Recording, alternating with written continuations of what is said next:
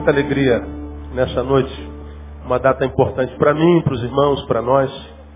E em datas importantes a gente chama sempre pessoas importantes para a gente, né? E nessa noite eu trouxe um amigo lá de Belo Horizonte, Mineirinho, com uma característica muito peculiar, muito, muito, muito dele, não é? E é o pastor Jeremias Pereira. Pastor Jeremias, ele não é crente de primeiro, ele é crente de oitava.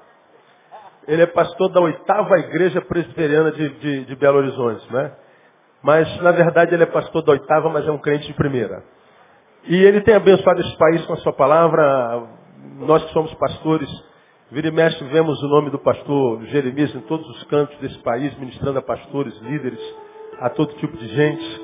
E é um amigo muito querido, alguém que tem sido canal de Deus para abençoar a nossa vida, é um mestre.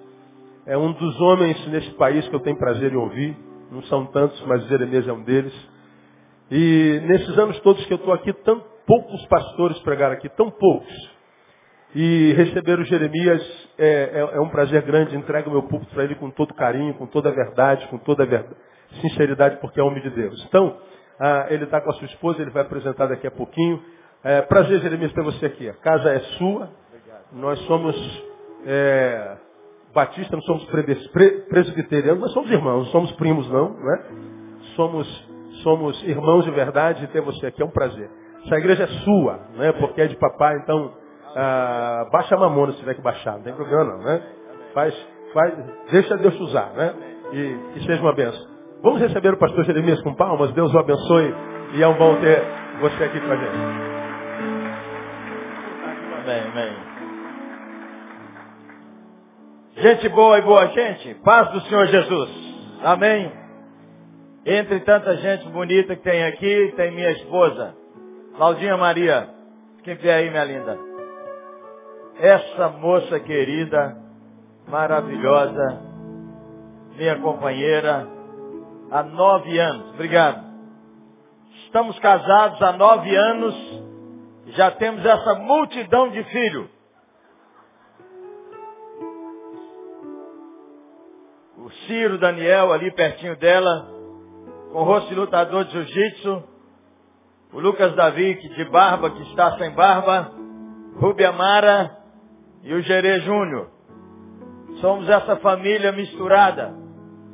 Fui casado brevíssimos, 17 anos, seis meses e duas semanas, com uma moça maravilhosa chamada Ana Maria que fundamos juntos Desperta Débora.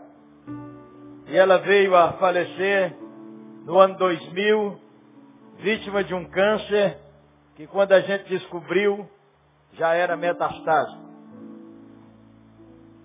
Claudinha tinha se casado e o pai de minha filha Rúbia queria um menino. Veio uma menina, ele rejeitou a menina, foi embora com a outra pessoa que, aspas, coincidência das coincidências, era mãe de uma menina. É que Deus tinha coisa boa para mim. Tempos depois, Claudinha se converteu. E nessa época que ela se converteu, a gente nem sabia que Ana viria a adoecer. E ela foi trabalhar em nossa igreja. E quando Ana faleceu, eu achei que tudo tinha acabado em minha história. Tudo. Os fogos aí foram encomendados para celebrar os 45 anos da Betânia. Aleluia.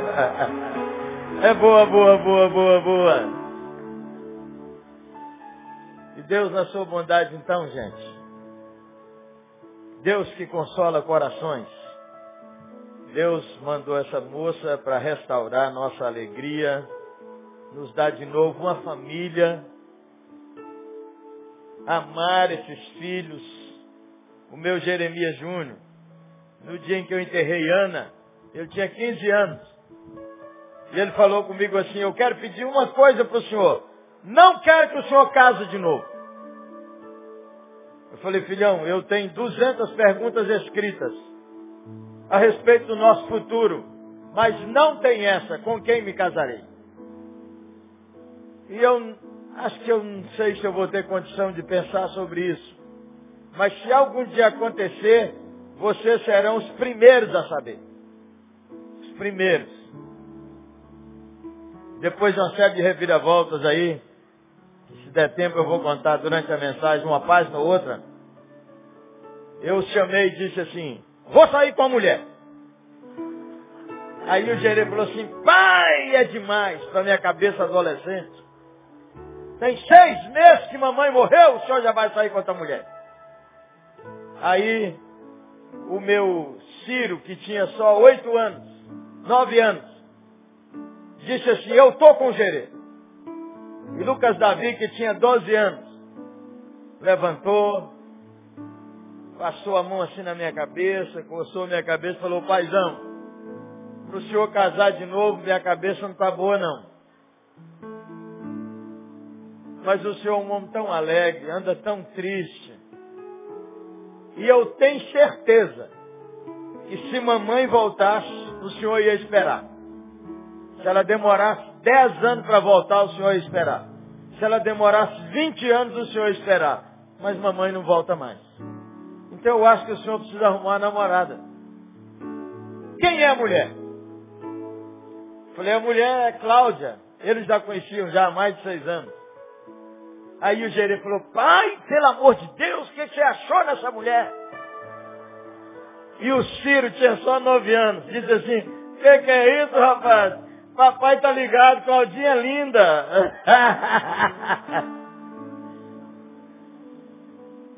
Estamos aí com essa família querida. Famílias misturadas. Precisam de uma coisa que um dia Cláudio disse para o Jeremias Júnior.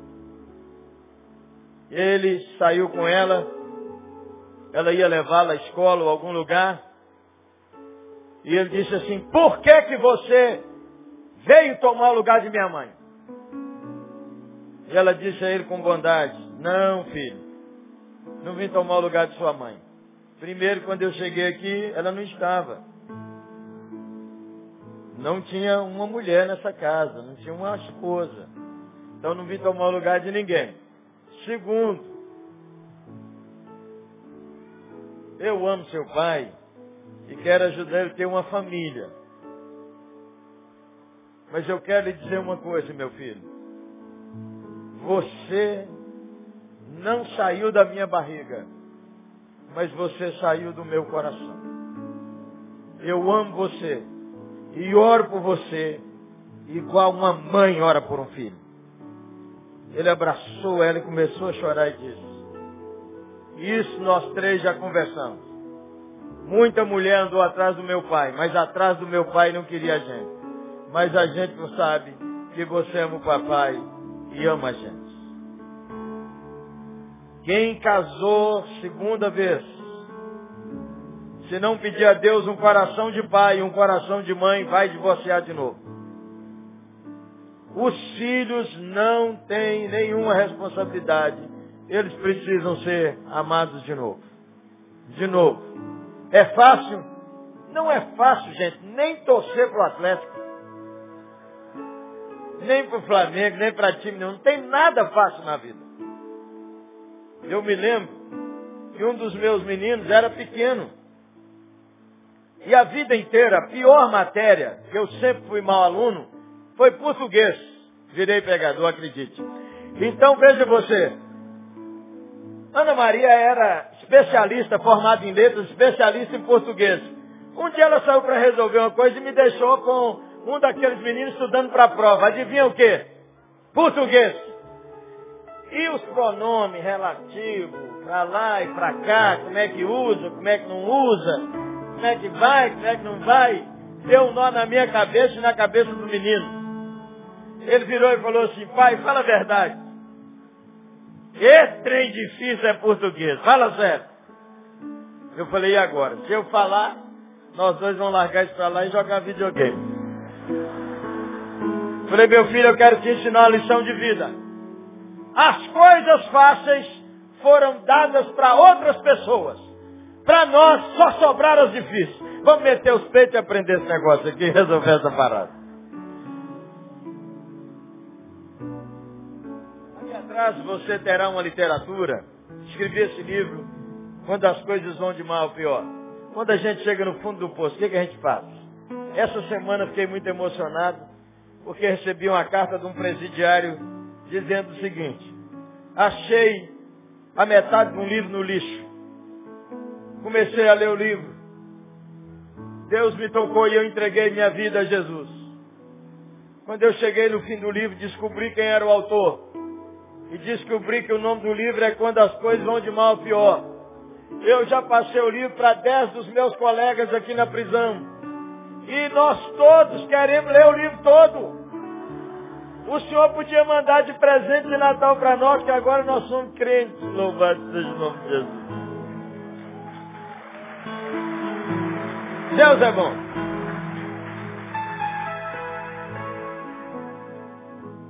Depois eu falo disso. Ali está atrás tem uns CDs, uns DVDs, uns livros. E depois essa é uma foto da nossa igreja, a oitava de Belo Horizonte. Oitava, porque até o número 10 é por número. De 10 para frente é nome de bairro, nome de Bíblia, igual aqui, Betânia. E nós já temos uma presbiteriana em Belo Horizonte, Nova Jerusalém. Passou na frente de todo mundo, Nova Jerusalém. Nós ainda queremos ir para lá e já chegaram. A oitava igreja. É a única igreja em Belo Horizonte que um shopping ficou com ciúme e construiu em frente. Todo motorista de táxi sabe onde é a oitava. É a igreja da cruz na estrada do aeroporto para a cidade. Não tem erro. Então quando você for a BH, vai a oitava, senão você perdeu a viagem. Um dia eu estava pregando num congresso e distraí. Pastor Márcio Valadão, que é pastor da igreja da Lagoinha, estava lá sentado e eu nem percebi, eu fui pregar. Ele tinha, havia pregado no dia anterior, ficou lá. Eu falei, presta atenção todo mundo, hein? BH, Belo Horizonte, não tem só a igreja da Lagoinha não, hein? Belo Horizonte é a oitava. Aí, viu, gente, quando eu olho, passou mais. Falei, tem a Lagoinha também, viu, gente? A igreja da Lagoinha também. Vamos ler a palavra de Deus, gente. Segundo Reis, capítulo de número 5. Segundo Reis, capítulo de número 5. Verso de 1 em diante. Sou filho de mãe batista, diaconisa, e pai presbiteriano, evangelista presbiteriano. Acredite se quiser. É o seguinte, eu sou de Janaúba, uma pequena cidade no sertão de Minas. Hoje já está muito maior. Mas quando o testemunho do Evangelho chegou lá, só tinha cinco famílias que não eram católicas. Uma batista, uma assembleana, uma adventista, uma cristã no Brasil e uma que era desigrejada. Aí aqueles crentes, aqueles que não eram católicos, resolviam reunir na casa de cada um. Cada semana um pregava. Você precisava ver minha mãe contando isso. O dia que um batista pregava, ele dizia, todo mundo aqui tem que mergulhar. Quem não mergulha está por fora.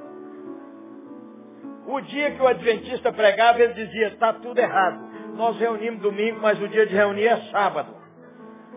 O dia que o assembleano pregava, ele dizia, essas mulheres, tudo no pecado, tudo vaidosa, pintando as unhas, pintando o cabelo, tudo no pecado. O dia que o congregação cristã no Brasil pregava, dizia assim, essas mulheres tudo errada, tem tudo que usar o véu. Minha mãe e meu pai foram criados nesse ambiente, louvado seja Deus. Um dia, pela primeira vez, chegou um avião na minha cidade. Cidade com pouco mais de duas mil pessoas. Todo mundo correu para ver esse avião. Que trem assombroso é aquele que vinha por cima. Meu pai é o único que teve esse nome no mundo. Seu Anatalão. Conhece alguém com esse nome? Anatalão. Se conhecer, me leva que eu quero tirar uma foto e fazer uma homenagem. Não conheço. Seu Anatalão, meu pai, estava lá. Desceu um americano de dois metros de altura, reverendo Gordon True, que está vivo ainda em Cuiabá. Estive com ele o ano passado e ele me mostrou, eu fiquei muito emocionado, os mapas que ele tinha de aviação e tinha um ponto marcado lá, Janaúba, onde meu pai esteve lá. Meu pai foi ajudá-lo, comprar querosene, e ele pediu para fazer um culto lá na, no fogão de lenha de minha mãe. Fogão de lenha. Minha mãe só tinha o fogão de lenha e mais um lugar para pôr esteira para dormir. Ela, meu pai e dois filhos.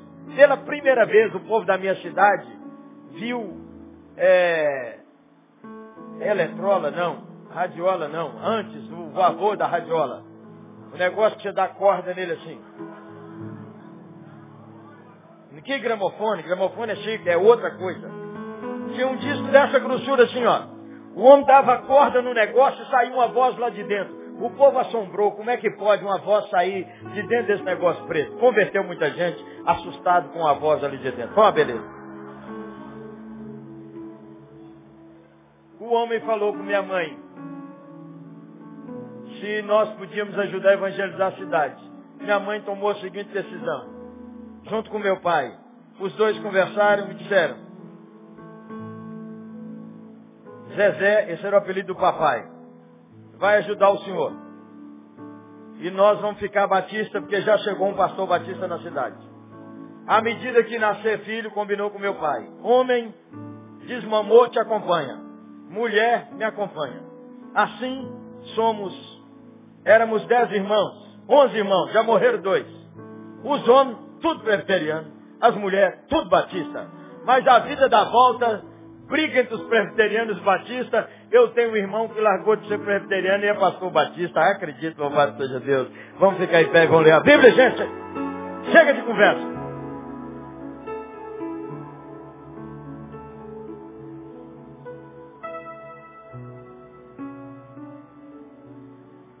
Então vamos ler a Bíblia com atenção, porque é o seguinte, como diz o nosso pastor hoje, Deus não impressiona com músicos, com danças, com vozes afinadas, com pregadores eloquentes, com CDs, com DVDs, essa besteira tudo que nós aplaudimos. O que impressiona Deus é um coração quebrantado e contrito. Deus não tem compromisso com nada disso que nós gravamos. CD, DVD. Mas Deus tem compromisso com essa palavra que permanece para sempre e gerações morreram para que ela chegasse a nós. Então vamos ler com reverência, porque só a leitura da Bíblia é suficiente num culto. A gente escuta a pregação, mas se nós lermos a palavra de Deus com atenção, acabou, vamos embora. Então vamos comigo. Segundo Reis, capítulo 5. Naamã, comandante do exército do rei da Síria, era grande homem diante do seu senhor. Porque por ele, o senhor dera vitória à Síria. Era ele herói da guerra? Lê comigo essas duas palavras. Porém, leproso. Saíram tropas da Síria e da cidade de Israel, levaram cativo uma menina que ficou a serviço da mulher de Namã. Disse ela à sua senhora, tomara o meu senhor estivesse diante do profeta que está em Samaria, este o restauraria de sua lepra. Então foi Namã e disse ao seu senhor, assim e assim falou a jovem que é da terra de Israel. Respondeu o rei da Síria, vai e anda, e enviarei uma carta ao rei de Israel. Ele partiu e levou consigo dez talentos de prata, quase meia tonelada de prata, seis mil ciclos de ouro, quase 90 quilos de ouro, e dez vestes festivais. Levou também ao rei da Síria a carta que dizia, logo, em chegando aqui essa carta, saberás que eu te enviei na mão meu servo para que o cures da sua lepra. Tendo lido o rei de Israel a carta, rasgou suas vestes e disse, acaso sou Deus, com poder de tirar a vida ou dá-la, para que este envie a mim um homem, para eu curá-lo de sua lepra? Notai, pois, e vede que procura um pretexto para romper comigo. Ouvindo, porém, Eliseu, homem de Deus, o rei de Israel rasgara as suas vestes, mandou dizer ao rei, por que rasgaste as tuas vestes? Deixa ouvir a mim, e saberá que há profeta em Israel.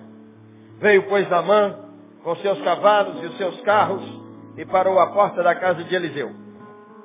Então Eliseu lhe mandou um mensageiro dizendo, vai, lava-te sete vezes no Jordão, e a tua carne será restaurada e ficarás limpo. Namã, porém, muito se indignou, e se foi dizendo, pensava eu, que ele sairia ter comigo, pôr-se-ia de pé, invocaria o nome do Senhor seu Deus, moveria a mão sobre o lugar da lepra e restauraria o leproso? Não são, porventura, Abana e Fafá, rios de Damasco, melhores do que todas as águas de Israel? Não poderia eu lavar-me neles e ficar limpo? E voltou-se e se foi com indignação. Então se chegaram a ele seus oficiais e lhe disseram, meu pai, se te houvesse dito o profeta alguma coisa difícil, acaso não farias? Quanto mais, já que apenas se disse, lava-te e ficarás limpo. Presta atenção no 14. Então desceu e mergulhou no Jordão sete vezes, consoante a palavra do homem de Deus. E a sua carne se tornou como a carne de uma criança e ficou limpo. História verdadeira, meu irmão. Já soltaram foguetes, então você dá glória a Deus. Voltou ao homem de Deus, ele e toda a sua comitiva. Veio, pôs-se diante dele e disse, Eis que agora reconheço que em toda a terra não há Deus senão em Israel. Agora, pois, te peço, aceites um presente do teu servo. Porém, Eliseu disse, tão certo como vive o Senhor, em cuja presença estou, não o aceitarei. Insistiu com ele para que eu aceitasse, mas ele recusou. Disse Namã, se não queres, peço-te que ao teu servo seja dado levar uma carga de terra de dois mulos, porque nunca mais, repete comigo essas duas palavras, porque nunca mais oferecerás teu servo holocausto, nem sacrifício a outros deuses, senão ao Senhor. Nisso perdoe o Senhor teu servo, quando o meu senhor, o rei da Síria, entra na casa de Rimon, Rimon, o Deus da Síria, para lhe adorar, e ele se encosta na minha mão, e eu também me tenho que encurvar na casa de Rimon. Quando assim me prostrar na casa de Rimon, nisto perdoe o Senhor teu servo, e Eliseu lhe disse, e Eliseu lhe disse, e Eliseu lhe disse, antes de sentar, fala com alguém, hoje, quando for para casa, vá em paz. Vá em paz, meu irmão. E vamos sentar.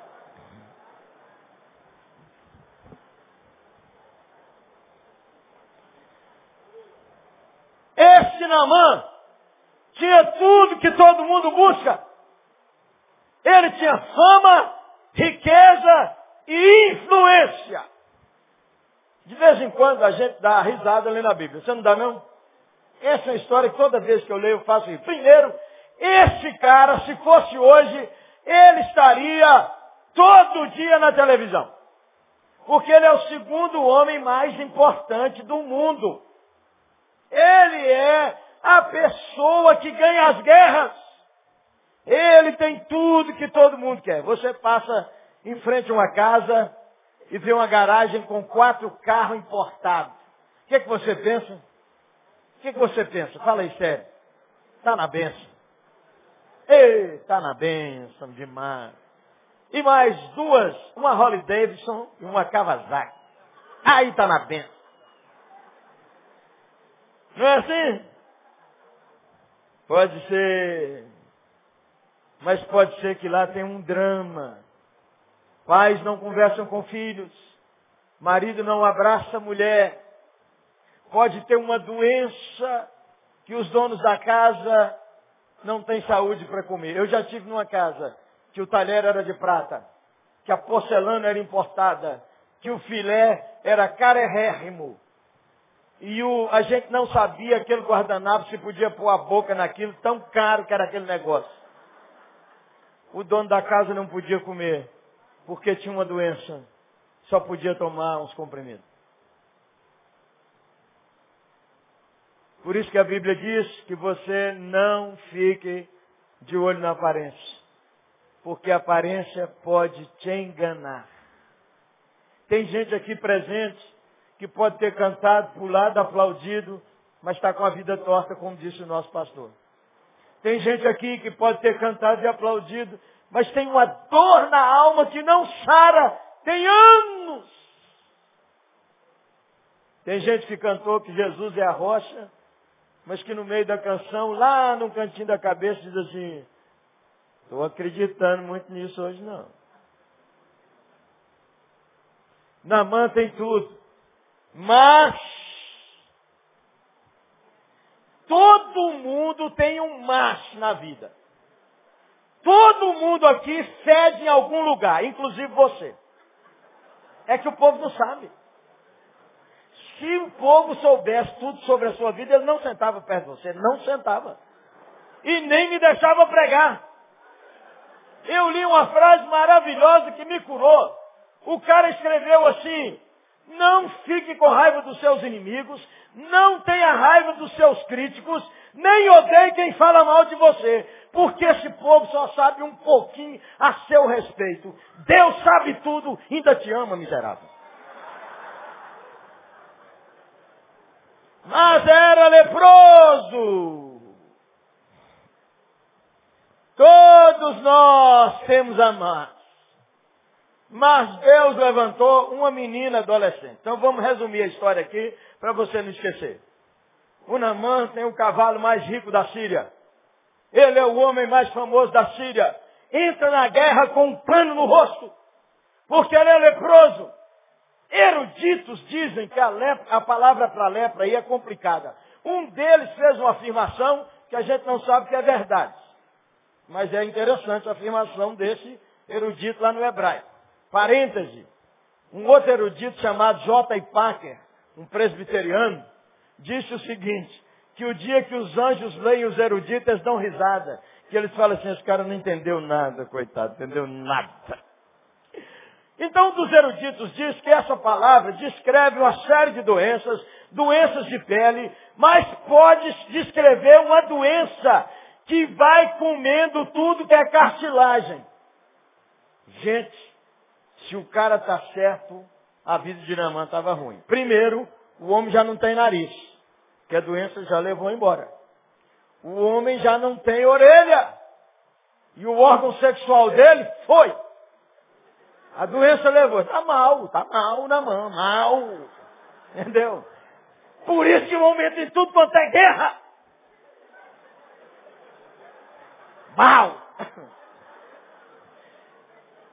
Terroristas da Síria, que era a maior potência da época, invadiram Israel, sequestravam jovens, levavam para Damasco e vendiam no mercado de Damasco como escravos. O rei de Israel não fazia nada, porque era uma nação pequena, pagava tributo à Síria tinha medo. Numa dessas vai uma menina. Uma menina! Ninguém sabe quantos anos tinha essa menina, 16, 17. Uma menina, quem é essa menina? Essa menina, qual é o nome dela? Anônima. Ninguém sabe que é essa mulher. Sem os anônimos, nada funciona. Quem pôs essas flores? Quem trouxe a água? Quem foi que arrumou um punhado de coisa? Você desfruta tudo e não sabe o nome. Durante anos eu preguei na formatura da medicina da UFMG e eu dizia para eles assim, quem agradeceu o faxineiro da sua sala? Ninguém, nunca nem tinha olhado. Nunca tinha olhado. Os lixeiros da sua rua vão ganhar um presente de Natal ou você nem pôs eles na lista? Todo ano, na lista de Claudinha Maria, minha esposa, os lixeiros da nossa rua e do nosso bairro constam na lista. Ganha roupa, ganha presente, as crianças deles ganham coisa especial e ela faz uma boia especial para eles. E às vezes nós estamos lá assim, eles passam no caminhão de lixo, eles veem ela, buzina e grita, Ei tia! Virou tia. Uma menina, ninguém sabe o nome dela, e dela só tem 18 palavras na Bíblia. Só 18. 18 palavras revolucionaram minha vida. Vamos ler juntos?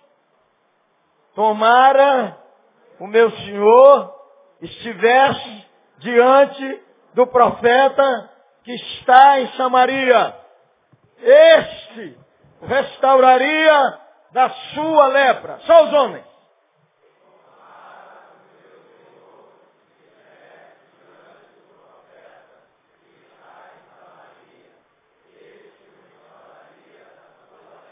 Com mulher fica muito mais bonito. Quer ver todo mundo junto? Vamos lá? estivesse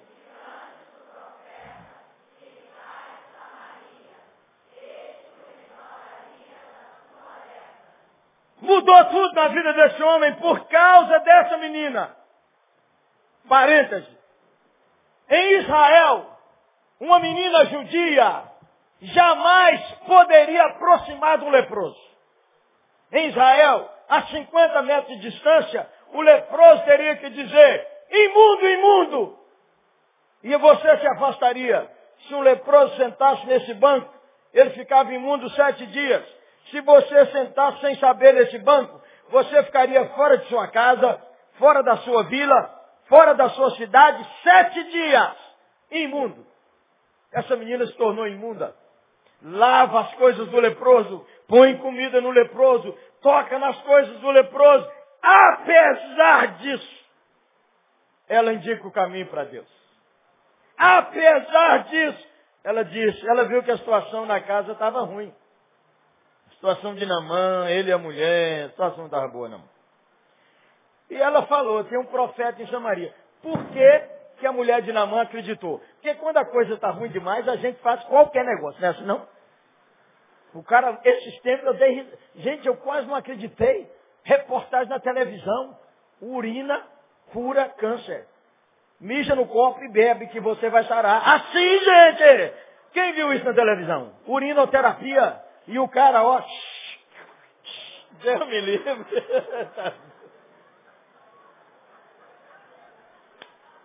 Mas quando o negócio está ruim demais, o cara faz qualquer coisa. Tomara o meu Senhor estivesse diante do profeta que está em Samaria este o restauraria da lepra. A mulher creu e falou com ele, ele foi lá e falou com o rei da Síria, o rei da Síria mandou uma carta desaforada para o rei de Israel. Quem já recebeu um e-mail ou uma carta desaforada, um telegrama, levanta a mão. Logo em chegando a ti essa carta, eu te mandei meu servo na mãe quero que você devolva ele curado. Ponto. O rei de Israel ficou desesperado, rasgou as vestes sinal de desespero. De o cara pensa que eu sou Deus. Ô, gente, aqui eu fico impressionado, porque Eliseu mora Na cidade do rei, não tem televisão, não tem rádio, não tem celular. E a notícia chega na casa dele. Por que será? A língua do povo, ninguém segura a língua do povo, ninguém segura. A fofoca anda rápido. A notícia chegou lá. E aí então o Eliseu mandou um recado para o rei, manda o homem vir aqui na minha casa, tem um profeta em Israel. Imagine, só para você ter uma ideia do que foi que aconteceu na rua do Eliseu. Imagine que a presidente eleita, Dona Dilma, resolvesse avisar que ela viria nos 45 anos da nossa igreja Betânia. Como é que você acha que está esse negócio aqui? Como é que você acha que está? Era mais ou menos o que aconteceu na, na rua de Eliseu. Chegaram aqueles caras bacanas da Síria, o Namã sem nariz, sem orelha e etc. O véu na cara, dentro de uma carruagem, os soldados mais corajosos do reino da Síria, trazendo seu comandante, e Eliseu lá dentro. E o Namã vem pensando assim, quando eu chegar lá, quando eu chegar lá, o profeta vai pela primeira vez com aquele seu cavanhaque pôr um terno. E ele vai sair fazer a oração da fé. Levantará a mão sobre o leproso e orará. Oh Deus!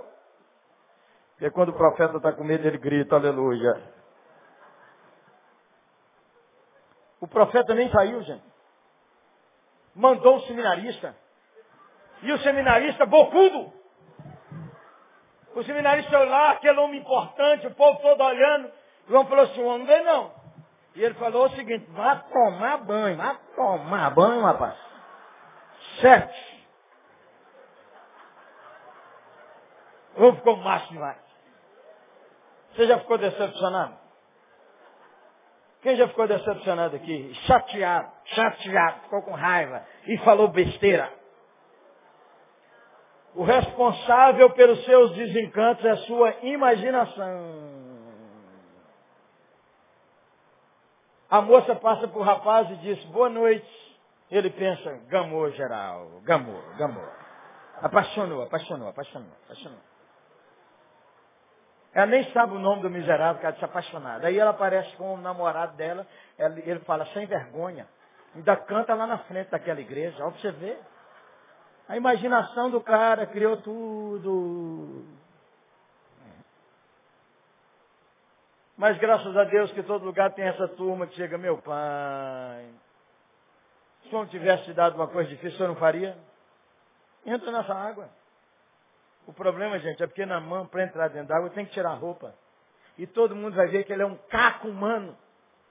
Se confessarmos os nossos pecados, arrependei-vos dos vossos pecados, você só recebe a graça de Deus se reconhecer quão miserável você é. Ou você se desce diante de Deus, ou não tem a bênção da salvação.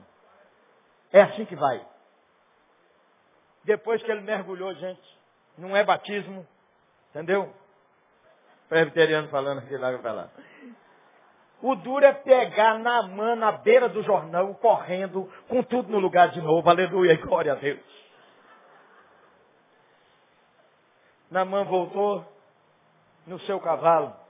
Agora o profeta saiu para recebê-lo, porque o homem orgulhoso agora está quebrantado. Quando ele chegou doente, sem nariz, sem orelha, leproso, ele era soberbo por causa do seu dinheiro, por causa da sua fama, mas agora ele chegou quebrantado, porque ele reconheceu que é Deus quem faz. Aí o profeta sai para recebê-lo. Aí ele quer dar uma oferta. Afinal, ele trouxe meia tonelada de prata. Ele trouxe 90 quilos de ouro. Ele trouxe 10 roupas de festa para comprar uma bênção. O profeta disse assim, hoje eu não recebo oferta. Tem dia que o profeta não pode receber oferta para não confundir a cabeça da pessoa que ela comprou a bênção de Deus. Ele disse, então me dá um presente. Dois mulos de terra que eu vou levar para minha casa. Que a partir de hoje eu sou crente. Nunca mais vou adorar outro Deus. Mas essas oito palavras mudaram minha vida. Eu resolvi, quando eu entendi isso, fazer um propósito para o resto da minha vida. E o propósito é esse. Vamos ler juntos? Eu quero ser uma pessoa sem amargura.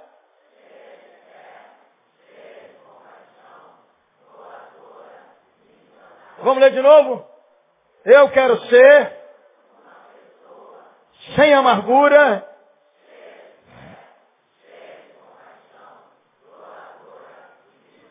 Agora vamos ver se nós aprendemos a falar direito. Eu vou te ensinar para você não esquecer nunca mais. Fica em pé no seu lugar. Solta a Bíblia, a mão da namorada, solta a bolsa, solta tudo, faz assim, ó. Então você vai levantar sua mão direita e gritar. Eu, você, eu faço e você repete. Eu quero ser! Mão no coração, uma pessoa! Uma pessoa! Sem amargura! Cheia de fé! Cheia de compaixão! doadora e missionária. Você não entendeu, né? Com mão fechada. Você não está brigando com ninguém. Missionária. O, presta atenção, os cinco dedos abertos. Você está dizendo, enquanto eu viver, eu vou fazer de tudo para que os cinco continentes confessem que Jesus é o Senhor.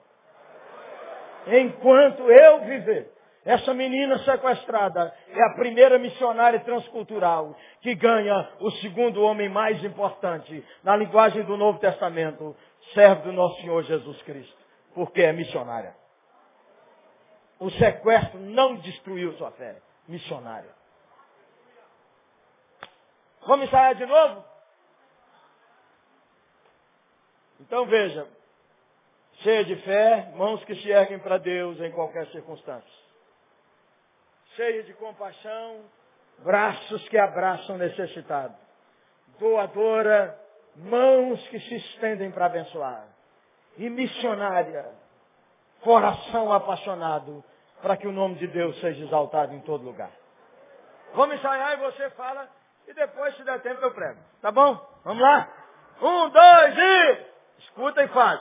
Eu quero ser, eu quero ser uma pessoa sem amargura, cheia de fé, cheia de compaixão, doadora e missionária.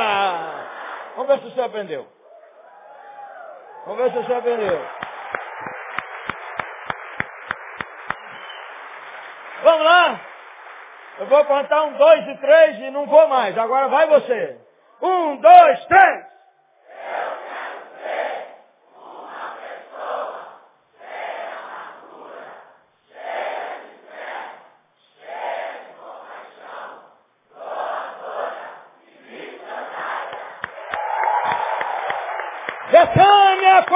45 anos, sem amargura, cheia de fé, cheia de compaixão, doadora e missionária. Aleluia! Vamos sentar.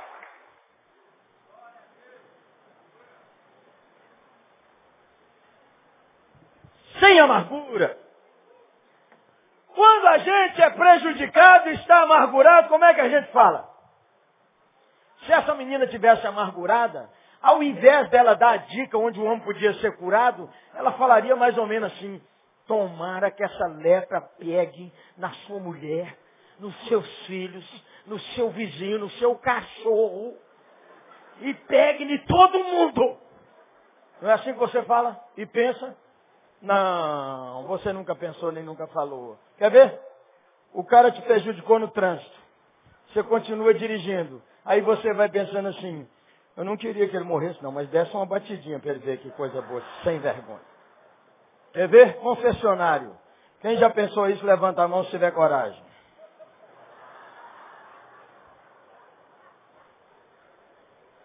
Sem amargura.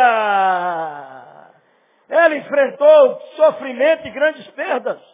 Ela enfrentou perdas pessoais, perdas familiares, perdas econômicas e perdas espirituais. Ela foi imunda. Ela era livre, virou escrava.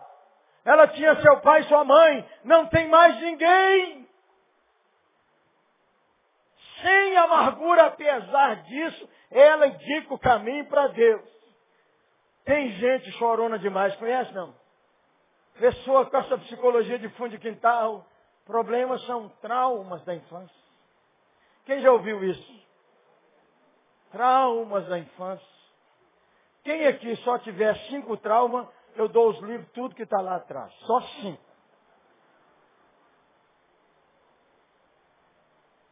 Qual é o pior trauma da vida, gente? Nascer. Pior trauma da vida é nascer. Primeiro que a gente fica lá dentro nove meses. Quando quer comida, o que é que faz? Chuta a barriga da mãe. E o pateta do pai ainda fala, chutou, meu bem. Cara sem educação, rapaz. Ah, mas sua batata está assando. Porque quando der nove meses, tem uma turma que amadurece aqui, ó, tem uns guardas dormindo aqui perto da nuca de sua mãe. Que quando dá nove meses eles acordam e eles descem tudo correndo e dizem, vamos pôr esse cara para fora. Ele vai sair na marra. E sua mãe começa a te apertar e sentir dor e apertar. E o cara não quer sair, ele gruda e aperta e sai, não sai, gruda. Aí é o seguinte, quando o cara não sai, o que é que acontece? Tiram! Abre a barriga da mãe, põe pra fora, vai sair sem vergonha. E quando o cara sai, o que, é que ele faz? Chora! E se ele não chora, apanha! Tem coisa pior do que isso, gente? O cara entra na vida. Então, reclamar de trauma não vale. Não vale. Porque as perdas, gente, podem gerar dor, decepção, mágoa, ódio e ressentimento você sente de novo como se tivesse acontecido ontem. Já viu alguém contando assim uma coisa? Você precisa ver o que, é que fulano fez comigo. Você precisa ver o que, é que ele fez comigo. Você precisa ver o que ele fez comigo. Tem quanto tempo isso, tia? Isso. Foi ontem. Quando Pedro Alves Cabral chegou no Brasil, foi ontem. Você já viu briga que mulher acusa o marido e cria uma confusão? Porque é o seguinte, a vida vai nos machucando e nós jogamos as coisas num canto do coração e tocamos para frente. Nós jogamos num canto do coração e tocamos para frente. Nós jogamos num canto do coração e tocamos para frente. O dia que tem uma briga entre eles dois, ela vira e fala assim, bem que mamãe falou quando, era, quando eu era sua namorada, que você e sua família não prestam.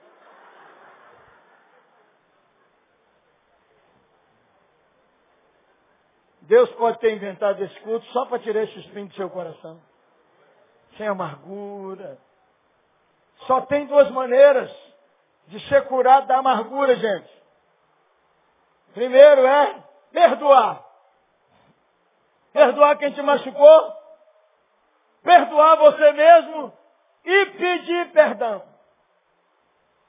O perdão, presta atenção, o amor faz bem a outra pessoa o amor. Quando a gente ama, a gente quer o melhor para a pessoa amada. Não é assim? Tem uns caras lá na nossa igreja que faz faculdade, dá um plantão, trabalha em dois hospitais.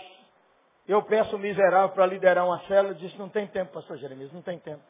Estudando demais, plantão, etc. O sem vergonha arrumou uma namorada. Um dia ela me mostrou um livrinho escrito à mão e desenhado dessa grossura.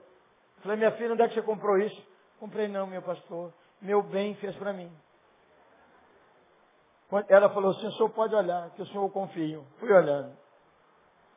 Ele deve ter gastado umas 10 horas fazendo aquilo. Estou brincando não. Coisa feita com amor. Já viu coisa feita com amor? O cara pintou detalhes, desenhou a letra, Falei, o sem vergonha não tem tempo de dirigir a cela, mas o miserável tem tempo de fazer um livrinho desse. Minha filha toma esse livro e não me aborreça com ele. Ela disse, o que foi, pastor? Não, não vou nem comentar. Não me aborreça com ele. Deus te abençoe e guarda esse livro. O amor abençoa o outro. O perdão abençoa você. Quando você perdoa, você fica livre. Você pode entrar em qualquer lugar, você pode ver qualquer pessoa. A menina perdoou os sequestradores, a menina perdoou os que a cativaram, a menina perdoou os que prejudicaram sua vida. A menina está livre para abençoar de novo. Eu quero ser essa pessoa sem amargura. Sem amargura você precisa ser descomplicada. Belisca sua amiga aí, seu amigo fala, descomplica, Zé. Descomplica, dona. Descomplica, descomplica. Tem gente complicado demais. Eu não sei se você é perfeccionista. Eu acho que Marta era aquela de Betânia. Porque se Jesus tivesse avisado, ela não ia para a cozinha. Estava tudo pronto. Ela já tinha preparado. O problema é que Jesus chegou de surpresa. E Jesus nunca chega sozinho. Chega Jesus e mais doze para comer é dureza. Marta endoidou. Eu casei com uma mulher maravilhosa, perfeccionista, eu não sabia. Sabia que ela era organizada. Aí eu não sabia, gente, que tinha cabide de gravata. Lá na nossa igreja a gente usa gravata também. E os crentes têm pouco, tem crente que tem pouca criatividade. Todo aniversário, gravata para o pastor. Deus me livre. Gravata para o pastor e pano de prato para a mulher do pastor. Deus me livre. Já dá para abrir uma feira, tanto pano de prato. Então minha mulher organizava minhas gravatas, gravata lisa, gravata listada de vermelho, gravata listrada de cinza. Eu tenho uma, um sonho de consumo que é gravata de bandeira. Por causa de conferência missionária. Todo lugar que eu vou, eu compro uma. Tem um punhado. As gravatas de bandeira. E aí, eu ia tirar uma gravata, puxava a gravata. E nem olhava para trás, saía pondo. Um dia que teve lá essa confusão, essa confusão não. Uma discussãozinha assim, leve. Sabe o que é? Porque casal pastoral não briga. É uma discussão piedosa.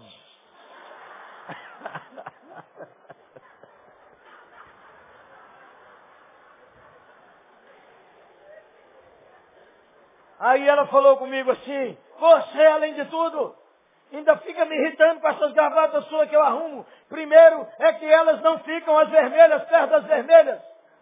Elas estão tudo misturadas. E quando eu entro aqui, elas estão tudo pondo língua para mim. Falei, o que, que, é isso? É porque eu fechava o guarda-roupa e não olhava para trás, as gravatas ficavam tudo para lado de fora. melhorei, melhorei. Eu puxo as gravatas, quando eu estou saindo do quarto, eu olho, elas estão tudo com a língua de fora. Todo mundo pra dentro, ninguém vai pôr língua pra minha mulher, todo mundo pra dentro. Sem amargura, descomplique. E Claudinha Maria foi aprendendo a viver com esse povo complicado. Ou então você precisa ser consolado. Pode ser que você perdeu um filho ou um marido e até hoje não doou as roupas. Anos com isso guardado. Tem gente que tem umas perdas que não se livra dela. Veja, a gente fala de um marido e de um filho, que isso dói demais. Ou perdeu um emprego. Ou então o casamento acabou. Ou então passou uma etapa da sua vida que você não quer. Você quer que manter essa etapa da sua vida impossível. Por isso sua casa anda cheia de quinquilharia aqueles rádios desse tamanho, que não acha peça, está lá guardado, foi meu primeiro rádio.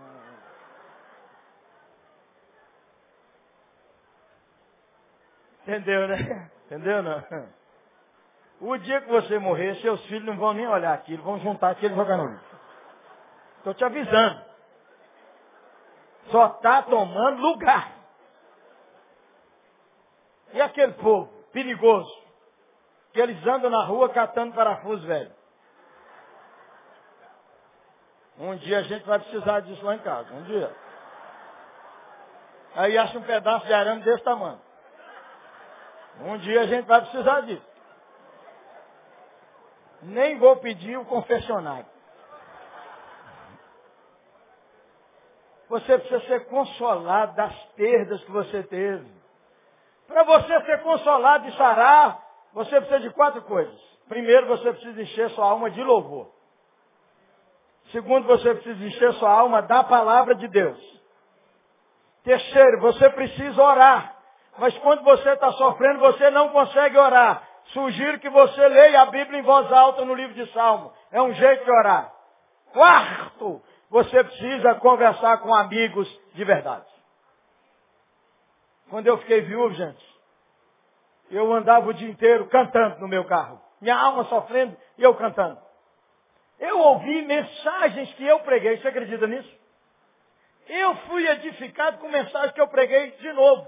Ouvi. E ainda comentei comigo mesmo. Falei, cara, o que, que aconteceu? Você pregava melhor, está pregando pior. Agora o que, que foi? Um dia eu estou cantando, dentro do meu carro. E comecei a lembrar, minha mãe, como eu lhes disse, batista, papai, presbiteriano, e eles trabalhavam na feira. A gente acordava quatro e meia da manhã, mamãe cantando. É, contralto no coral da Igreja Batista até hoje, com 85 anos. E minha mãe cantava. Seguro estou, não tenho temor do mal, sim guardado não posso duvidar desse amor real. Ele em seu caminho sempre me conduz. Não me deixará, mas me abrigará. Do pecado vil me vem livrar. A sua graça não me recusará. Não me recusará. Sim, Jesus é quem me pode. Cantei esse hino. Cantei os hinos que o papai cantava quando dirigia o culto com uma multidão de presentes, seis pessoas. Porque normalmente o culto tinha três. Cantei aquele hino, aquele canto que foi parado de sucesso quando eu era jovem. Quer ver? Muita gente aqui sabe. Não vou ficar sozinho agora a turma da Arca de Noé. Com Cristo no meu coração. Cantei essa música. Cantei a música que foi parada de sucesso quando eu era pastor de jovens. Fui pastor de jovens mais de 10 anos. A alegria está no coração. Quem já conhece a Jesus. Amém, amém. Aí cantei uma música. Eu não cantei, só lembrei uma frase. Por isso não vou mais chorar. Aí minha alma assim estava em festa, por isso não vou mais chorar. Encostei o carro, peguei o celular, liguei para meu irmão, Joel, tio Joel, meu irmão mais velho, gente boa, da melhor qualidade, maravilhoso. Falei, velhão, eu estou cantando uma música aqui, eu não sei se é do tempo do meu pai, da minha mãe, se é do tempo que a gente era menino, só lembrei uma frase, por isso não vou mais chorar. Aí ele gritou do lado de lá, você é Roberto Carlos, rapaz! E ele começou a cantar do lado de lá, eu cantei com ele. De hoje em diante vou modificar o meu modo de vida. Aquele instante que você partiu, destruiu nosso amor. Por isso não vou mais chorar. Cansei de esperar, de esperar enfim. Para começar, eu só vou gostar de quem gosta. Eu cantei dentro do meu carro. Cantei como eu cantei aqui, sabendo que o dono da igreja está presente. Cantei com adoração e o Espírito de Deus falou no meu coração. Só pode ser o Espírito de Deus, que o capeta não ia falar isso comigo. O Espírito de Deus falou comigo assim, Jeremias, eu estou encerrando seu luto. Amor é relacionamento. Você não pode ter relacionamento com Ana Maria. Eu estou encerrando seu luto. Por isso não vou mais chorar eu só vou gostar de quem gosta de mim. Ana Maria não pode mais gostar de você. Ana Maria é uma memória preciosa que você tem, mas para amar tem que ser diferente. Consolação. Passados os dias, gente, eu chego na igreja, essa moça que trabalhava lá há mais de cinco anos, quando eu olho para ela, achei ela bonita. Falei, ai meu Deus do céu, estou carente demais. O que, que é isso? Lá na nossa igreja, eu sou pastor há 28 anos da mesma igreja. Todo mundo me beija. Vovô, vovó, menino, menina, com dente, sem dente, todo mundo me beija. Todo mundo me beijava, eu não sentia nada. Claudinha passou e me deu um beijo na face, eu senti um trelelê. Eu falei, ai meu Deus do céu. Nove anos de casado. Louvado seja o nome de Jesus.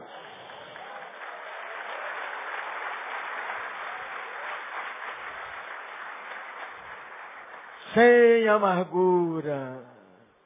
Pede a Deus para tirar esse espinho que está ferindo você até hoje. Pede a Deus para tirar essa dor que dói há tantos anos. Pede a Deus para encerrar esse luto. Pede a Deus para voltar para casa hoje. E tirar aquelas coisas que você deixou lá para você sofrer de novo. Tem algumas coisas que você não tirou de sua casa, que você quer olhar e sofrer de novo. Você precisa encerrar esse luto. Cheia de fé. Gritado, gente. Cheia de fé. O sequestro não destruiu a fé dessa menina. Onde está Deus que não te guardou? Cadê o Deus de Israel que não dormita nem dorme? O incrédulo faz essas perguntas para você. Você já ouviu essa pergunta? Quem já ouviu pergunta assim? Cadê Deus que não te guardou? Cadê Deus que não guardou seu filho? Menina, cadê Deus que não te protegeu? Como é que você explica isso? E a menina disse, eu não explico, mas ele sabe o que, que ele está fazendo.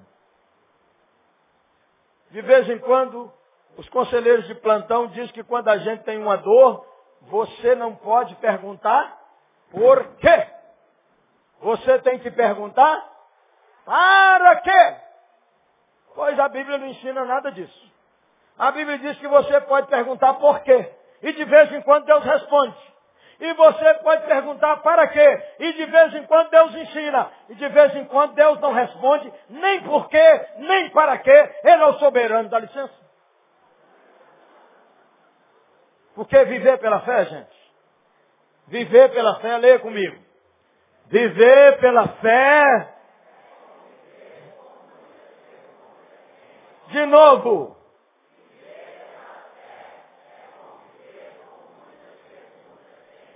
Por que meu filho nasceu com uma limitação, meu Deus? Porque, aliás, um dia, uma menina da nossa igreja, só ela de menina e cinco irmãos. Todo mundo do cabelo liso, cinco, os quatro meninos. Mas ela, o cabelo meio duro. E ela falou comigo assim, me explica, pastor Jeremias. Por que, que o cabelo ruim tinha que cair em cima de mim, que sou uma mulher? Naquele tempo eu não sabia responder que não existe cabelo ruim. Não existe cabelo ruim, existe cabelo liso, cabelo oleoso, cabelo seco, cabelo crespo, cabelo duro. Mas não tem cabelo ruim, porque tudo que Deus criou é bom.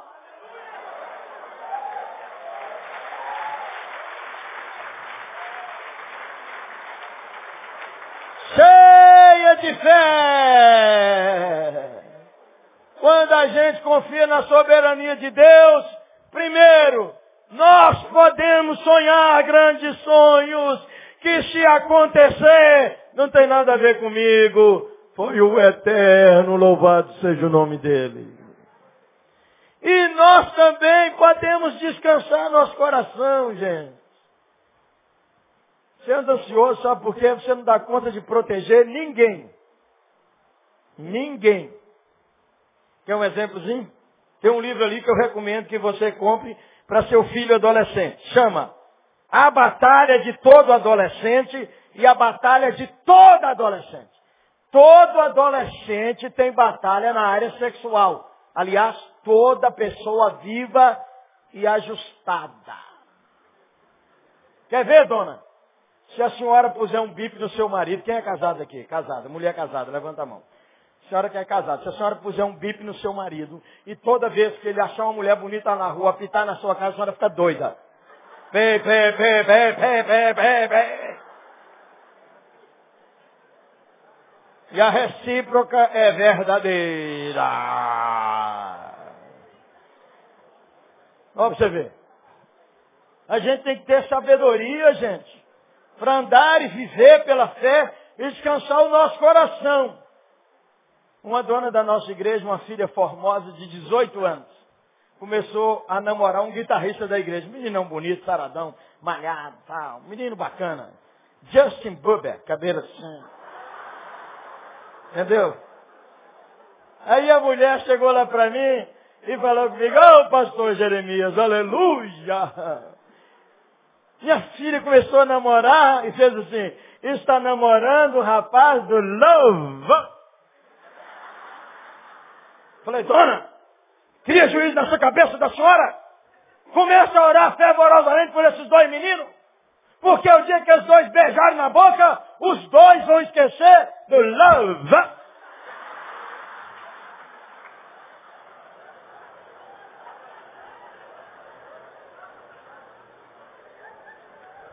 Recomendo que leia, viu, gente? Ajuda bacana.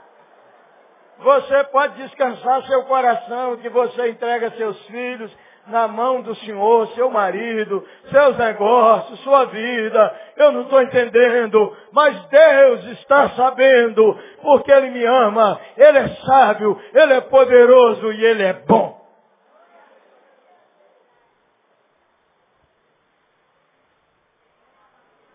Gente,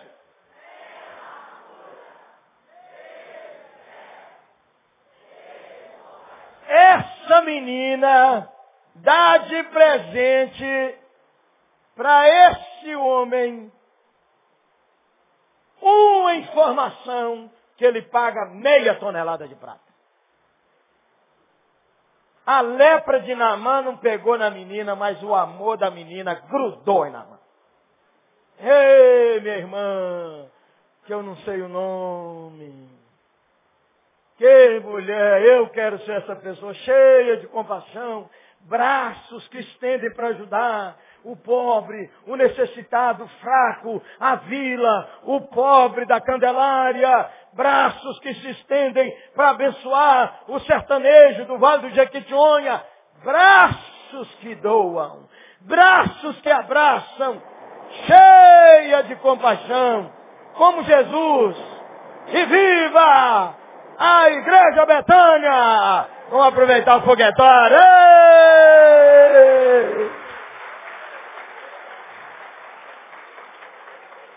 Jesus que amou os leprosos, que cuidou dos publicanos, dos samaritanos, dos rejeitados e das crianças. Leia comigo. Uma igreja cheia de compaixão, alcança os perdidos, ajuda os pobres, alcança os desprezados. Uma igreja cheia de compaixão, ganha almas para Jesus, porque sabe o que, que adianta o homem ganhar o mundo inteiro e perder a sua alma. Cheia de compaixão. Era um dia, quatro horas da manhã, e eu acordei assombrado, como a gente diz no sertão, uma moça mais morena do que eu, rindo para mim, faltando um dente. Aí acordei e pensei comigo, sonho não me impressiona, regra geral. Presbiteriano não me impressiona de jeito nenhum. Então... Aí eu falei, eu não sei o que é, que é isso, eu acordei meio perturbado no meu espírito. Sonho mulher, ataque em cima de Claudinha Maria. Dei a volta na cama e ajoelhei perto dela para orar. Quando eu estou orando, ela está rindo. Falei, deve estar tá na bênção, deve estar tá sonhando comigo, não é com ela não voltei para o meu lugar e comecei a orar pela igreja. Mulher, igreja, orei pela igreja, nada.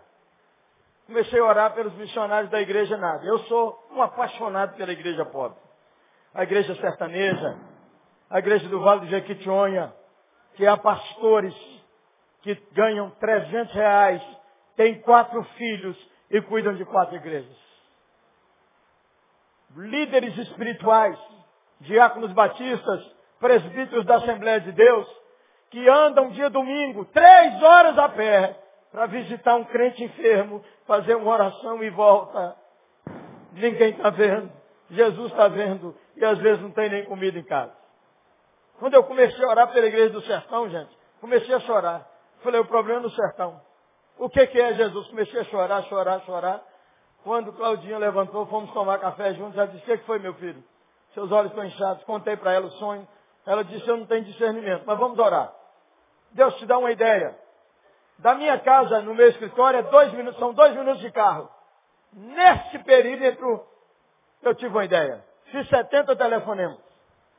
E descobri uma coisa. Essa é a boca do obreiro pobre. Naquela manhã dos 70 telefonemas, eu descobri 10 esposas de pastor que não tinha um dente na boca. Faltavam as duas próteses. E naquela manhã, eu comecei uma campanha, Sorriso do Obreiro do Sertão. Vendo livro, vendo CD, peço oferta, arrumo dinheiro, nós já pusemos dentadura e já consertamos a boca de mais de 200 obreiros. Nós estamos agora com um projeto para obreiros do Piauí, o estado mais pobre do Brasil. Funciona assim. Eu descubro um dentista ou um pastor e falo, viaja a região mais pobre e descobre os pobres dos pobres. Nós vamos por dentro da boca deles. Às vezes eu negocio com o dentista de Belo Horizonte. Nós pusemos dente em 15 obreiros do Vale de Jequitinhonha de uma vez. O cara pediu 7 mil reais. Falei, doutor, eu pago 4. Ele falou, seu pastor, eu já fiz muito desconto. Esse tratamento é 12 mil, estou fazendo por 7. Doutor, porque o senhor já deu um desconto, eu pago 4,500. Ele falou, pastor, o senhor não está entendendo. Eu já dei um desconto. Eu falei, agora eu quero que o senhor dá oferta. Ele falou, pastor, eu não sou crente. Eu falei, não falei de crença, falei de oferta. Essa turma vai orar pelo senhor como o senhor nunca experimentou a bênção de Deus vai experimentar. E eu quero lhe dizer que numa cidade chamada Catugi, eu encontrei a moça do meu sonho. Era uma moça de 18 anos. Quando eu vi essa menina, meus olhos cheios de lágrimas, eu perguntei quem é essa menina. Por que, que ela está com a mão na boca? Ela disse que ela está com a falha dentária. Eu falei, tira a mão, minha filha. Aí ela riu, eu comecei a chorar. Falei, quem é essa menina? Essa menina é uma professora da escola dominical. Todo domingo, ela anda uma hora e meia para dar aula para 35 crianças. Lá na roça ela tem coragem de dar aula porque falta esse dente. Mas ela não tem coragem de dar aula aqui na cidade. Nós gastamos 3.500 reais para arrumar aquele dente. Louvado seja Deus que levantou aquela menina para abençoar muita gente, cheia de compaixão. Se você quiser me dar uma dentadura, com 300 reais a gente põe uma dentadura na boca de alguém. O ano passado eu fui pregar no sertão do Rio Grande do Norte, uma celebração da nossa igreja presbiteriana, 150 anos, num ginásio, 6 mil pessoas. Quando acabou o culto, um homem dos 30 anos chegou perto de mim, com uma moça dos 29 ou 30, e falou assim com aquele sotacão, reverendo! Porque sabe, presbiteriano chama a gente de reverendo. Reverendo! Olha a minha mulher. Eu falei, esse cara é doido. Primeiro que a gente não olha mulher de homem nenhum em lugar nenhum. E no sertão, eu sou do sertão. Aí eu olhei para ele e falei, ela está muito elegante. Ele disse, olhe para ela, rapaz. Aí eu olhei para a moça, a moça ria. Eu falei, ela está com os olhos brilhando. Toda mulher que o olho brilha é sinal que ela tem um bom marido. Meus parabéns. Ele disse, olhe de novo. O que esse homem quer que eu veja? Aí eu falei, ela está com a boca cheia de dente. Ele falou, isso! Aí ele me contou a história. Reverendo, há dois meses atrás, essa moça parecia uma vampira. Nem cantava, nem me ajudava. Aí o pastor disse que o senhor queria consertar a boca de quem não tinha dente. Nós consertamos a boca dela. Falei, agora olhe para mim, homem. Aí eu olhei e falei, deve ser dente. A boca está cheia de dente. Ele disse, é isso mesmo. Precisava de comprar uma chapa. Chapa é dentadura. Precisava de comprar uma chapa para mim eu, ela deixou de ser vampira, eu pus uma chapa e quero falar para o senhor, meu pastor, que até para beijar ficou melhor. Cheia de compaixão. Vamos falar assim? Ei, gente! Vamos comigo, um, dois e... Ei, vocês estão aí ou não? Gritado, animado, um, dois e...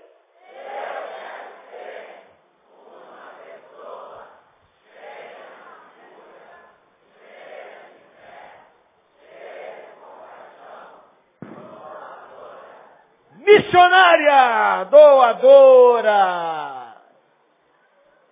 A mulher doou uma bênção exponencial. Tem gente que sabe, mas não ajuda ninguém. Podia ajudar e não ajuda. Porque você teve decepção. Você já teve decepção? Nós tivemos um caso interessante lá na minha rua. O cara tocou a campainha e falou, quero comida.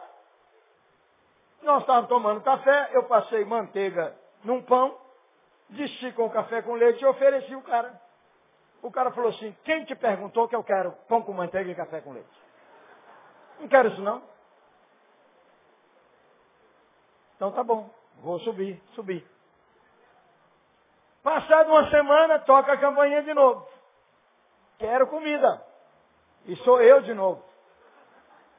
Tinha umas bananas maduras, como eu gosto muito de banana, peguei umas três bananas e levei pro cara. Chego lá, é o mesmo cara. Ele falou, quem te perguntou que eu quero banana? Eu não gosto de banana.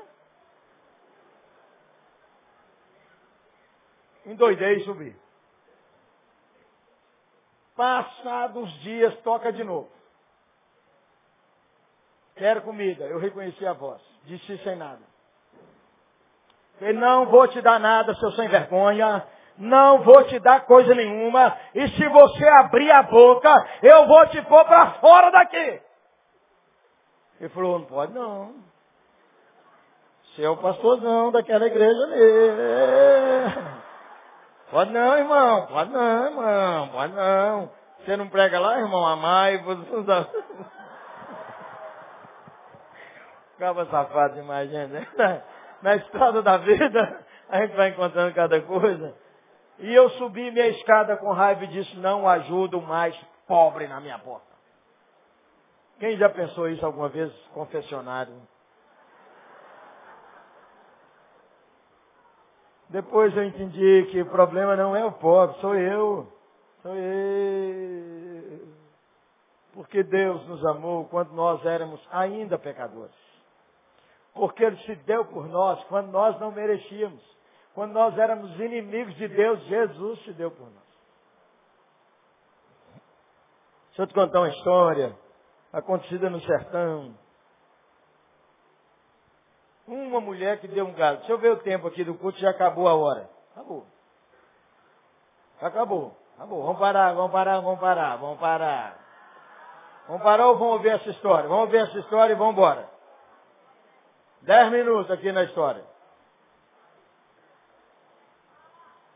Um dia, gente, era meu aniversário. Recebi um punhado de e-mail. Parabéns, parabéns, parabéns, parabéns. Um era diferente. Um dizia assim, o dízimo foi o galo. Achei que era uma piada. Imprimi a história, que era para contar para os meus filhos. Era a história que aconteceu no sertão da Paraíba. Um pastor, agora eu vou resumir sete anos de história. Um pastor da Assembleia de Deus tinha um programa no rádio. Pastor Judário, até os 24 anos, analfabeto, namorou uma moça que estudou no Betel brasileiro, que o alfabetizou e hoje é a esposa dele. Inteligentíssimo. Até hoje ele tem dificuldade com a leitura. Quando ele vai pregar, ele lê ou pede os filhos para ler, ou escuta a gravação da Bíblia várias vezes. Todo ano, quase ele prega na nossa igreja. Nossa igreja tem professor de seminário, gente com pós-doutorado, professor de Bíblia que já fez não sei quantos cursos de seminário, mas quando o pastor Gildário prega, o negócio é brilhante.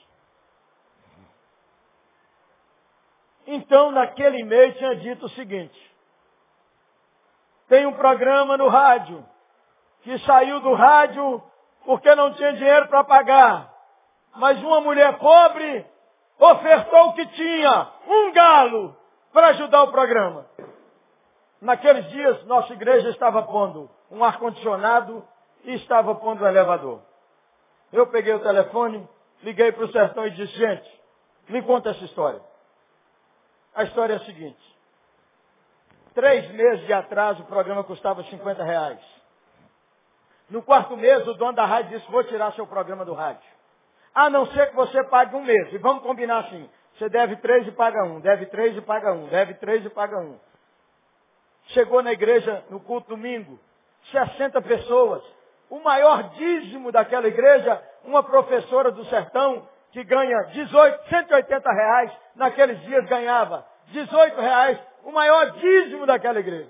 Ele falou, meus irmãos, tem 60 pessoas, se cada um me dá um real, a gente paga o programa. Mas ele só conseguiu 16 reais. Aí ele avisou no rádio, gente, a partir de domingo que vem, nós não vamos ter mais o programa, porque não tem dinheiro. Ele foi visitar uma mulher no sítio. Irmã Lourdes. Quando chegou no sítio, o sítio no sertão é diferente do sítio no Rio de Janeiro. O sítio do Rio de Janeiro tem quadra, tem churrasqueira, tem piscina. No sertão é seco. Alguém aqui é da Paraíba ou descendente de paraibano, levanta a mão. Uma turma linda aí. Sabe o que, que eu estou falando? Quando chegou lá, a irmã Lourdes falou, pastor Gildário, não deixa o programa sair. A gente não tem dinheiro para ir no culto todo domingo. E nem sempre a gente aguenta levar os meninos de bicicleta. E a bicicleta está com os pneus furados a gente não tem dinheiro para consertar. A gente faz o culto no rádio. A gente chama os vizinhos e evangeliza os vizinhos no rádio. Toma o galo e vende para ajudar. É o que a gente tem. O pastor ficou tão desesperado, gente, que ao invés de vender o galo, fez uma rifa. E saiu vendendo para os crentes e para os pastores. Dois reais a rifa, dois reais. Foi vender para um pastor, o pastor falou com ele assim, rapaz, Deus não quer esse programa, porque Deus não mistura com jogo. E quando Deus quer, Deus manda. E aquele sertanejo retado falou com ele assim, quem não quer é você, rapaz. Tira Deus dessa conversa. Se você não quiser comprar minha rifa, não compre, mas não ponha gosto ruim nas minhas coisas. Mas aquele homem fez melhor, ele pôs na rede, pôs na internet. Para muita gente, Deus queria me dar um presente. Quando eu peguei aquele e-mail, peguei o telefone liguei, gente, vocês não me conhecem, mas não deixa esse programa sair do rádio. Eu não sei o que, que, eu vou fazer, mas eu vou fazer alguma coisa. Aí o cara falou lá assim, não, pastor Jeremias, quem não conhece a gente é o senhor. Nós conhecemos o senhor, nós sabemos quem é o senhor, temos os DVDs do senhor. Que eu falei, melhorou, que vocês estão sabendo, está conversando com um cara sério. Fala com o homem do rádio para manter o programa, que segunda-feira eu faço alguma coisa. Quem é de origem presbiteriana aqui, só para dar uma geral? Presbiteriano, gente, para votar dinheiro é o conselho, os presbíteros, antigos diáconos. Nossa igreja já mudou, louvado seja Deus. Mas é só um estereotipo. Quando o conselho vai votar, reúne o conselho, nomeia uma comissão, a comissão reflete, nomeia uma subcomissão, a comissão reflete, faz o relatório, essa comissão não concorda, devolve para a comissão, a comissão faz de novo, depois volta no conselho, o conselho vota, quando o dinheiro sai, o cara já morreu. Nossa igreja ainda tem uns costumes bons.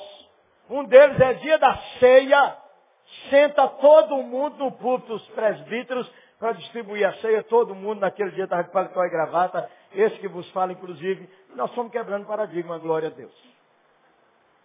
Eu falei, ó gente, já dei minha oferta para o para o ar-condicionado, já dei minha oferta para o elevador, já dei meu dízimo e contei essa história. Eu não conversei com o conselho, mas nós não vamos deixar esse programa sair do rádio. Porque uma mulher pobre só tem um galo e deu tudo. Não é possível que essa igreja não vai ajudar. E brinquei. Você, sua centopeia, que já tem 32 pares de sapato, não vai comprar outra essa semana. Tem mulher que tem 100 pares de sapatos, ainda vai comprar mais dois esse fim de ano. Vai, deve andar, igual a centopeia. Doida. E falei, ninguém vai comer fora aqui hoje. Vai esquentar o que sobrou do Natal. Nós vamos dar uma oferta. Eu não perguntei o conselho, aí o vice-presidente, 74 anos, levantou, ex-diretor do Banco Central, abotoou o paletó e disse, eu estou agarrado com o senhor, pastor Jeremias. Eu falei para o conselho inteiro, eu e ele, 2 a 0, derrubando todo mundo. Nós levantamos oferta que dava para pagar dois anos de programa. Louvado seja o nome de Jesus. Ei, mas tem mais! Casa de Tota de Lourdes. A família de Tota, Tota é um homem tímido. Claudinha e eu fomos pregar no Canadá. Todo lugar que eu falo do povo do sertão, eu peço dinheiro para eles. Todo. Aqui também. Já pedi. Estou pedindo. Estou mandando comprar as coisas. Porque eu tenho que ajudar eles. E eu sei que vocês ajudam. Fiquei emocionado. Vi uma foto do Vale do Jequitinhonha na sala do pastorzão. Fiquei emocionado. Fiquei quebrantado de saber a paixão dessa igreja pelo povo. Eu já fui abençoado nesse culto. Já pregado de jeito nenhum. Abençoadíssimo, gente. Muito bem. Quando eu estou falando, e falei do sertanejo. E nesse período, gente, aconteceu de tudo. Nós arrumamos remédio. Nós arrumamos material escolar para o povo. Um dia eu fiz uma lista de 100 obreiros que andavam a pé para visitar a gente. Eu falei, esse povo não pode andar a pé. Dia domingo, eu tenho que arrumar um jeito de ajudá-los. Quando eu estou assistindo televisão, uma reportagem, jegue a 30 reais no sertão do Ceará. Eu falei, resolvi. Resolvi. Peguei o telefone, liguei para o sertão, pastor da Assembleia de Deus, se fosse presbiteriano. A gente liga para um presbiteriano e fala com ele, sou batistônios. Porque batista tem uns que falam assim, você é o quê? Eu sou baptista. Então quando a gente liga para esses irmãos, a gente fala, irmão, dá graças a Deus. Aí ele fala assim, graças a Deus. Mas assembleano diferente. Falei, meu irmão, dá glória! Aí ele gritou assim, é glória! Falei, meu irmão, ninguém mais vai andar a pé como obreiro aí nesse sertão. Vai todo mundo andar montado. Aí o homem destemperou. E glória! Você precisa ver, gente. Foi quase dez minutos desse jeito. Aí eu falei assim, vou comprar um jegue para cada um. O homem gritou lá do sertão da Paraíba. Deus me livre de jegue, pastor Jeremias. Jegue come demais e bebe água demais. Bom para nós é bicicleta, é moto, é fiorino, é Fiat. Isso aqui é bom para nós. Nós compramos Fiorino, compramos Fiat, compramos moto, compramos bicicleta, louvado seja o nome de Jesus. Estamos no Canadá. Acabei minha palavra, quatro rapazes me cercaram e me disseram, nós queremos mandar uma oferta para o sertão, mas nós não queremos mandar para pastor nenhum. Nós queremos mandar para a dona que deu o galo. Eles me deram o equivalente a 800 reais. Cheguei e coloquei na conta de um amigo. E ele chorou e disse, pastor Jeremias, ninguém dessa família já pegou em tanto dinheiro. Ninguém. Eles se tornaram pequenos milionários.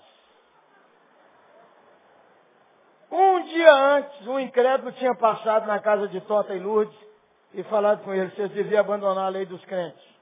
Desde que vocês chegaram com a lei dos crentes, essa miséria, fogão de Lourdes, quatro pedras, as panelas de luz, tudo preta.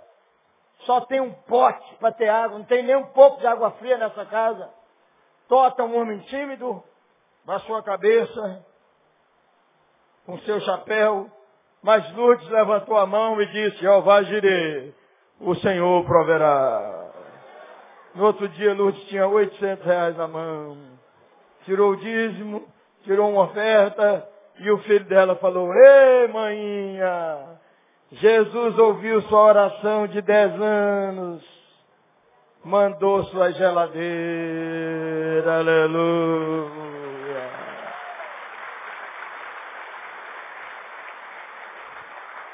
Claudinha e eu fomos à casa de Lourdes e Tota. Tomamos água da geladeira e eu ainda caí na bobagem de fazer uma pergunta besta, como a gente diz no sertão. Falei, Lourdes, por que que comprou essa geladeira branca e não de outra cor, com esse lugar empoeirado desse jeito? Pastor Jeremias, é branco porque a vida do crente tem que ter santidade e pureza. E, tem, e é branco porque tem que ficar limpa.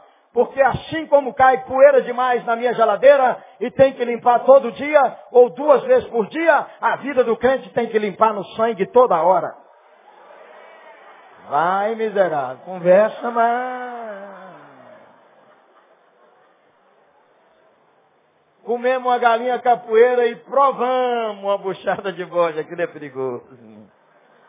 Mas tem mais! Um dia eu ligo para o sertão e digo assim, como é que está Tota? Diz, Tota está triste, pastor Jeremias. No sertão não chove.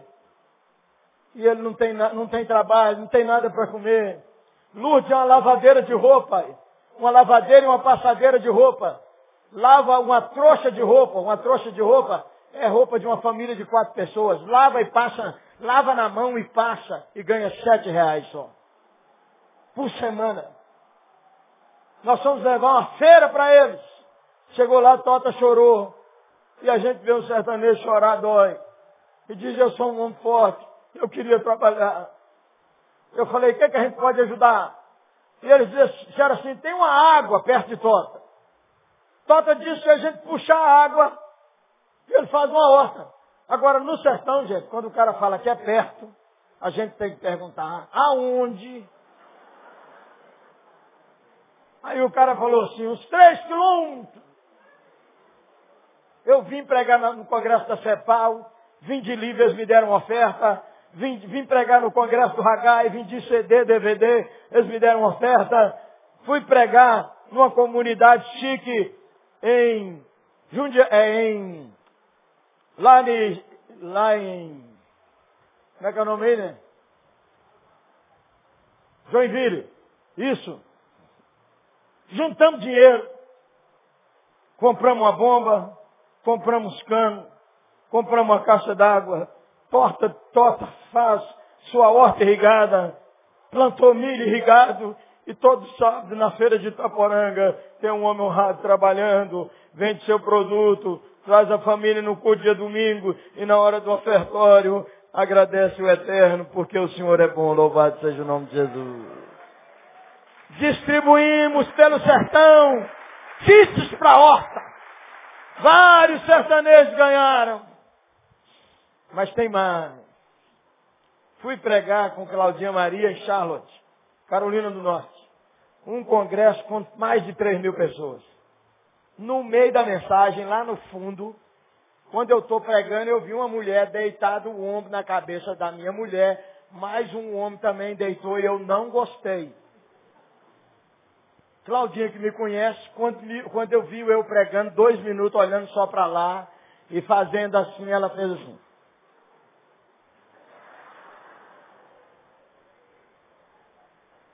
Quando o homem viu a foto de Lourdes, o homem começou a chorar e disse assim, Deus me trouxe os Estados Unidos, me fez prosperar. Eu quero dar uma casa para essa mulher que deu o galo. Cheguei no Brasil, informei no sertão. Eles mandaram um e-mail para Nova York e o povo do sertão é sustância. Eles mandaram um e-mail com cópia para mim escrito assim, intercâmbio, sertão Nova York. Uh! Naqueles dias, gente, sabe o que aconteceu? Quando nós estamos tentando negociar o começo da casa, na madrugada o telefone toca lá em casa e diz, pastor Jeremias, um problema no sertão. A terra que Tota está, ele não é o dono, ele é meieiro. Meieiro é o seguinte, o outro cara é o dono da terra. E tudo que o cara planta, a metade é do dono da terra. Descobrir um poço Amazonas. Um poço Amazonas é um poço no sertão que pode ficar sete anos sem chover que ele dá água. É a maior riqueza do sertanejo, é um poço Amazonas. Descobrir na terra de Tota. E o homem quer vender e tem um comprador, é sete mil reais. Tota ganha 40 por semana, pastor Jeremias. Eu falei, que dia que o homem quer vender? Ele deu um prazo até dia 15 de outubro. Eu falei, então fala com o homem, dia 15 de outubro, no cartório, para passar a escritura para Tota. O pastor Jeremias, aqui no sertão, quando a gente fala, a gente tem que garantir. Falei, rapaz, não é possível, vocês acham que estão falando com um homem ou com um pedaço de pau? E fala com o cara do cartório, que Tota é analfabeto, eu quero que ele arruma uma esponja para ele melar da ponta do dedo debaixo do sovaco. E quando ele assinar a escritura, ele deitar em cima do papel e gritar, É glórias! Assembleia, né? Glórias!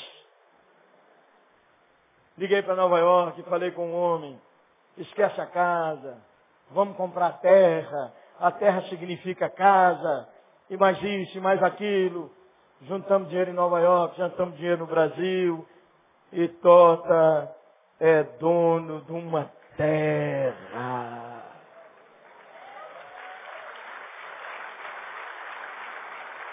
Louvado seja o Senhor, mas tem mais! O homem de Nova York me ligou e disse, pastor Jeremias, Deus me mandou construir a casa. Eu tenho que obedecer. E ele construiu uma casa de 240 metros quadrados. Louvado seja o nome do Senhor. Pastor Isidoro, esse que está aí com a seta vermelha, veio de Nova York para inaugurar. Judário, o homem do programa do rádio. Pastor Pedro, líder da Juvep, que me mandou o um e-mail. Tinha repentista, tinha declamador, os vizinhos vieram tudo, tinha buchada de bode, tinha tudo que o sertanejo gosta, tinha rubatão, tinha tudo para comer e para glorificar o nome do nosso Senhor Jesus Cristo. Eu não pude ir, porque não podia sair de Belo Horizonte naqueles dias. Um galo, uma geladeira, uma bomba, uma irrigação, uma terra, uma casa, Lourdes ganhou um fogão. 2007, choveu no sertão. A, tota de, a, casa, a terra de Tota produziu que ele empregou 17 famílias. Com o lucro da terra, da colheita, ele comprou outra terra. Com o lucro da terra, ele fez banheiro na igreja que não tinha banheiro e pintou a igrejinha que não tinha, há muitos anos não tinha uma pintura. Lourdes me escreveu uma cartinha. E terminou dizendo assim, meu pastor, é como o senhor sempre fala. Leia comigo essa frase. Leia lá. Quando o assunto é doar. O ano passado eu fui lá para ser paraninfo dos primeiros teólogos que vieram do sítio, os mais pobres dos pobres. Eles me chamaram para ir lá ser o paraninfo. Quando eu aceitei, eles falaram, o senhor sabe que nós não temos dinheiro para pagar a sua passagem. Já desconfiava. Aí Lourdes falou, pastor Jeremias, nós estamos esperando o senhor em casa. Claudinha não foi porque a viagem foi muito corrida. Quando eu cheguei lá, chorei casa de gente de Deus, sacos de sementes, Tota usando seu chapéu, dizia que é o dízimo, tirava o chapéu e dizia, louvado seja nosso Senhor Jesus Cristo. Esses aqui, pastor, é para ajudar os vizinhos pobres, porque se chover muito eles não tiver o que comer, nós vamos abençoar eles, louvado seja nosso Senhor Jesus Cristo. Essas aqui é para a gente plantar, quando vier o tempo da colheita, louvado seja nosso Senhor Jesus Cristo. E esses aqui é para a gente sustentar a família. Louvado seja nosso Senhor Jesus Cristo. Minha mulher disse, meu filho, como é que você se comportou lá? Porque tinha rubacão, tinha rapadura, pé de mulher, cocada, tinha bode assado, bode cozido, tinha é, mar, é, mingau de milho verde, tinha pamonha, tinha arroz, tinha feijão, tinha bolo de cenoura, tinha bolo de fubá, Coca-Cola, café, tinha tudo. Ela disse, você imagina como é que você comeu. Comia cocada, comia arroz, tomava café, tomava coca, comia rabacá. Eu falei, desse jeito, minha filha. Vamos ficar em pé para encerrar esse culto. Diga bem alto agora para encerrar, hein? Um, dois e... Eu quero ser uma pessoa sem amargura.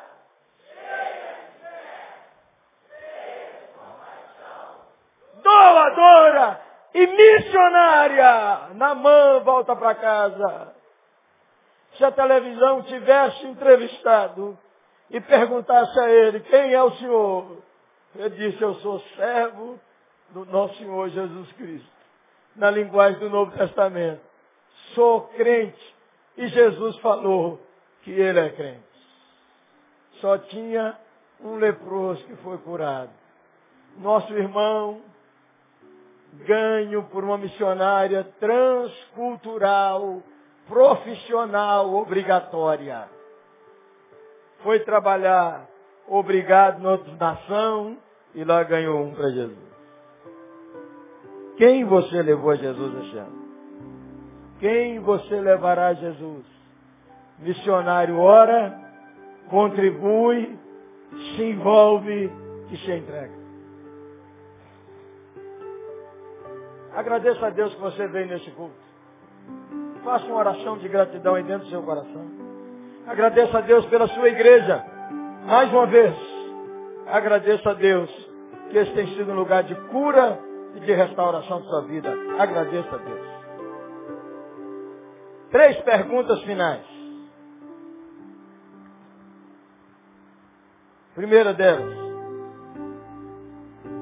Sarar esse espinho do seu coração. Precisa curar hoje. Uma dor que não sara há muito tempo. Um luto que não cessa. Um perdão que você não consegue liberar, nem para você, nem para outra pessoa.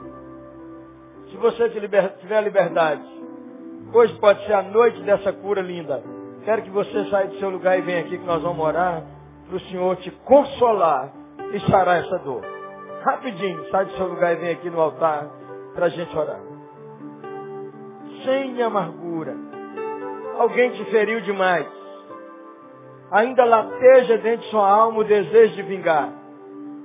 Pede a Deus para remover esse espinho de sua alma. Luto que sarar. Você precisa tirar essas coisas de casa que continua te fazendo sofrer. Quem sabe o que eu estou falando e Deus falou com ele, levanta a mão. Eu tenho que tirar umas coisas lá de casa que eu deixei, que toda vez que eu olho, a raiva renova ou a dor aumenta. Tira de lá, meu irmão. Tira de lá. Quem precisa perdoar seu pai, sua mãe, é agora a hora. Precisa perdoar alguém que te abandonou. Depois de você ter ajudado tanto, é a hora. Pede a Deus para marcar sua história nos 45 anos da igreja. Segunda pergunta. Costa para cá, gente querida. Costa para cá aqui, ó. Costa para cá, meu filho. Segunda pergunta. Quem precisa responder um chamado missionário? Que você anda adiando, ou fugindo dele, ou pela primeira vez ouviu a convocação de Deus, ou que Deus te chamou para o pastorado. Sai do seu lugar e fica ali na minha direita. Eu estou dizendo a Deus que eu respondo. Na minha direita ali. Nós vamos orar por você. Fala com Deus. Deus, eu tô, eu não quero adiar mais. Ali na minha direita. Eu não quero adiar mais. O casal que precisa resolver isso. Pode vir.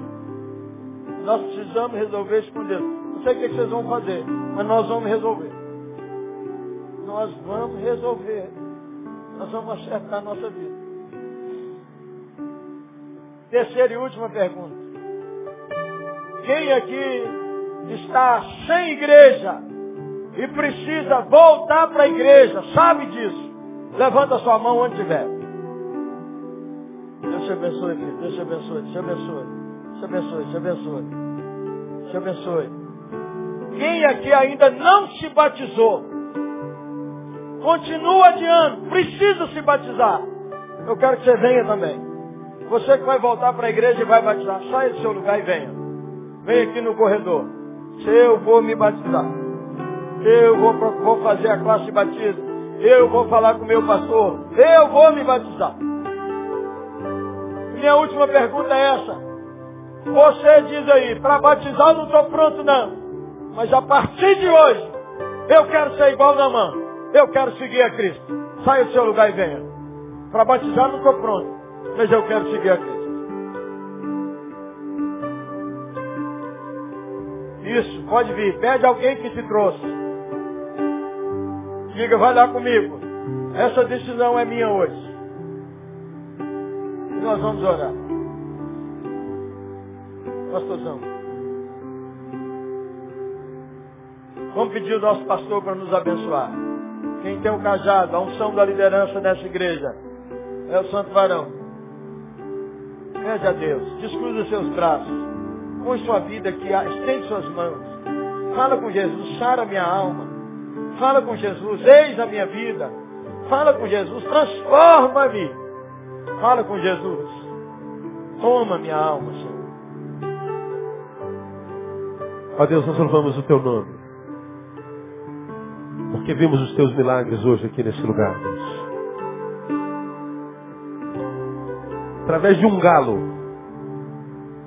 tu fizeste os milagres tão grandiosos. Simplesmente porque o galo era tudo. Como a oferta daquela viúva pobre. Meu Deus, nós queremos a liberalidade daquela mulher. Nós queremos aprender a dar tudo. Não para que nós recebamos muito mais, não. É porque a, vida só encontra sentido na entrega. Só encontramos sentido para a vida quando nós doamos a vida, para que alguém receba a vida a partir de nós também.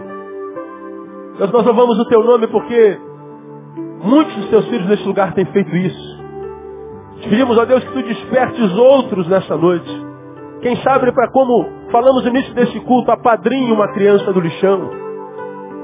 Dê um presente a uma criança da comunidade. Seja família para alguém da rua, na Candelária. Que nós nos despertemos, a Deus, para a realidade de que nós somos ricos. A maioria de nós aqui já pegou mais de 800 reais na mão e disse é pouco. Portanto, Deus, nós queremos a bênção de compartilhar, nós queremos a bênção de sermos úteis, canais do Senhor, de queremos não só resposta para as nossas orações, mas como já dissemos, sermos nós resposta da oração de alguém. Faz de nós um canal da tua bênção. De uma forma muito especial, ó Deus, oramos por, pelos teus filhos que estão aqui no altar. Tu conheces a história de cada um deles. Tu conheces os dilemas, as dores. Tu conheces os temores, as necessidades, os anseios. E eu te peço, ó Pai, vem com providência nesta hora, no nome de Jesus. Alcança o teu filho no lugar que precisa ser alcançado com o teu poder, a tua unção e a tua graça. Que hoje seja um tempo de renovo, de restauração, de restituição, de ressuscitação, no nome de Jesus. Que o teu filho, ó Deus, receba aquilo que veio buscar, se para a glória do teu nome. Que nós saímos aqui para sermos canais da tua bênção. Para que sejamos, ó Deus, não o fim, mas o canal da tua bênção. O meio pelo qual o Senhor passa para alcançar o necessitado. Ó Deus, nós abençoamos cada um dos teus filhos. Profetizamos, ó Deus, um amanhã muito melhor do que o hoje. Profetizamos, ó Deus, uma vida cheia de sentido, uma vida de utilidade na tua presença. Dizemos a Deus que tu fortaleça a fé, a esperança, que nada nem ninguém possa impedir essa obra que tu iniciaste na vida de cada um deles. Sim, Deus, que hoje esteja nascendo um valente na vida deste meu irmão que tem sido fraco até hoje. Que a cura se estabeleça na alma, na emoção e no corpo. Sim, Deus, que esta noite seja uma noite de milagres para a glória do teu nome. De uma forma muito especial, abençoamos a vida do pastor Jeremias, Deus. Tem sido um profeta para essa nação. Tu sabes que teu filho tem necessidades. Teu filho tem sonhos, projetos. E nós pedimos que tu possas realizá-los. Todos para a glória do teu nome. Abençoamos a sua esposa, seus lindos filhos, toda a sua casa, a sua abençoada igreja. E te pedimos que o melhor do céu seja derramado sobre a vida dos nossos, do nosso irmão. Ó Deus, nós te louvamos por Betânia. Somos uma igreja abençoada por ti, Deus. Somos usados, nós somos ousados. Tu nos tem abençoado com a bênção da multiplicação. Somos, ó Deus, relevantes na nossa comunidade. Somos livres da religiosidade, da religião, sim, da instituição. Nós somos só o que nós somos no teu coração. E te agradecemos pelos 45 anos de história. E que hoje, ó Deus, uma nova etapa da nossa história esteja sendo iniciada. E que essa história, daqui para frente, seja ainda muito mais abençoada do que ela já foi daqui para trás. Despeça-nos na tua paz. Que todos os que aqui estão, em suas próprias casas, cheguem e que saiam para viver a melhor semana da sua vida, no nome de Jesus. Recebe honra, glória, louvor, gratidão, no nome de Jesus, nome sobre todo nome, que vive e reina para sempre. Amém e aleluia. O melhor aplauso que você tiver a Ele, no nome de Jesus. Glória a Deus. Agora dá um abraço no teu irmão, diga boa semana, na paz do Senhor. Que o Senhor possa ser contigo durante essa semana, no nome de Jesus.